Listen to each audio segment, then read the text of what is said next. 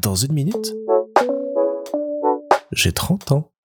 Salut Aujourd'hui, on est le 20 mars et c'est donc le 56e anniversaire de mon papa. Alors mon papa, bah vous avez déjà eu l'occasion de l'entendre dans l'émission Les 30 ans 2, mais je voulais profiter de ce jour euh, très spécial pour lui pour euh, lui redire combien je l'aime et je tiens à lui et le remercier pour tout ce qu'on a fait et traversé ensemble depuis des années et des années. Et même si aujourd'hui je regrette que le lien se soit un petit peu distendu, ça s'est distendu malheureusement depuis que je suis parti faire mes études à Paris et que j'ai commencé à vivre une vie un peu euh, loin de lui à Toulouse et je le ressens encore plus fortement aujourd'hui alors que je fais ce travail sur moi à travers ce podcast. Mon papa me manque. J'aime bien l'avoir au téléphone de temps en temps, j'aime bien discuter avec lui, mais quoi qu'il en soit, je ne le vois pas assez souvent, il ne m'appelle pas aussi souvent que je le voudrais, et la relation qu'on a est un petit peu euh, distante aujourd'hui, il n'y a pas d'autre mot pour euh, la décrire. Pour le reste, bah mon papa, ça a toujours été euh, mon héros, ça a toujours été cette personne à laquelle j'ai voulu ressembler, avant de me rendre compte petit à petit que c'était un, homme comme les autres et qu'il avait euh, ses tourments, ses failles, ses réflexions, et de le faire descendre un petit peu de ce piédestal pour euh, accepter d'être à son niveau et de le regarder droit dans les yeux. Mais c'est quelque chose que j'arrive toujours pas à faire. J'ai toujours eu cette petite non pas rivalité, mais cette petite euh, comparaison avec mon père en regardant tout ce que lui a fait, tout ce que lui a pu accomplir, mettre en place, euh, produire euh, et réussir, et espérer arriver à sa hauteur un jour dans mes projets, dans ce que je fais. Je pense que c'est aussi un de mes moteurs, au-delà du fait que je suis passionné, que je veux réaliser plein de choses, je veux faire plein de choses. J'ai aussi cette idée-là dans ma tête de faire aussi bien, voire mieux si c'est possible, que mon papa. Ça s'inscrit dans des tout petits détails, euh, comme euh, par exemple le fait que euh, on est très Apple, iPhone et autres dans la famille, grâce à lui notamment qui est un gros gros fan et connaisseur d'Apple. Et j'ai jamais eu un iPhone plus avancé que le sien. Je ai toujours posé subrepticement la question de savoir à quel numéro il était pour ne pas prendre équivalent plus que lui et toujours lui laisser ce truc-là. Je pense que c'est inconscient, mais que ça s'inscrit dans cette euh,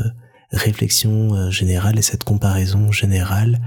dans laquelle je ne peux pas être au même niveau que mon papa. J'ai pas encore le droit, j'ai pas encore réalisé cette chose, j'ai pas encore fait assez de chemin pour me dire euh, voilà, je suis aussi bien que lui. Au-delà de ça, je me rends compte que bah mon papa, il est né en 67, donc j'ai dépassé maintenant l'âge auquel il m'a eu ainsi que Louis,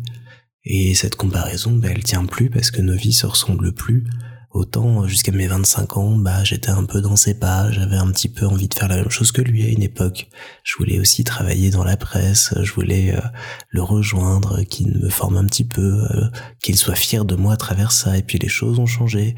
et puis les projets ont changé, et puis je me retrouve à quasiment 30 ans euh, sans enfant, avec une vie totalement différente de la sienne, et je me rends compte petit à petit que je pourrais jamais, et c'est tant mieux, être la même chose que lui, reproduire ce qu'il a fait. Et même si je le voulais aujourd'hui, je ne le ferais pas, parce que je trouve ça magnifique d'arriver à se construire en ayant comme ça un rôle modèle devant soi et en apprenant, en le déconstruisant, à se rendre compte que derrière ce papa qu'on met sur un piédestal qui est notre héros, bah il y a juste un papa, il y a juste un homme qui a aussi euh, son chemin de vie, ses choix, ses réflexions, ce qu'il a envie d'être, ce qu'il a envie de faire, et qu'on apprend à le reconnaître, qu'on apprend à le connaître, et qu'on apprend à l'aimer aussi pour ça. Et donc aujourd'hui, bah, je suis euh, très heureux, très fier de côtoyer cet homme qui m'a énormément apporté, qui m'a fait découvrir plein de choses, que ce soit de la musique, que ce soit de l'humour, que ce soit des films, que ce soit des sorties, des voyages, des idées, il m'a apporté plein de choses, il continue à le faire et je le remercie vraiment pour ça. Et donc je voulais encore une fois lui souhaiter un très joyeux anniversaire et lui souhaiter que sa vie continue comme il l'entend, comme il le souhaite,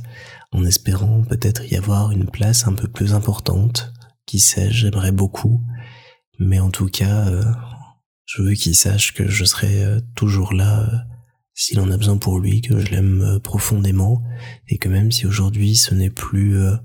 mon euh, modèle à suivre, il reste très important pour moi, et je serai toujours extrêmement fier de lui parler de mes projets, de lui parler de ce que je fais, de ce que je réussis, de ce que j'entreprends,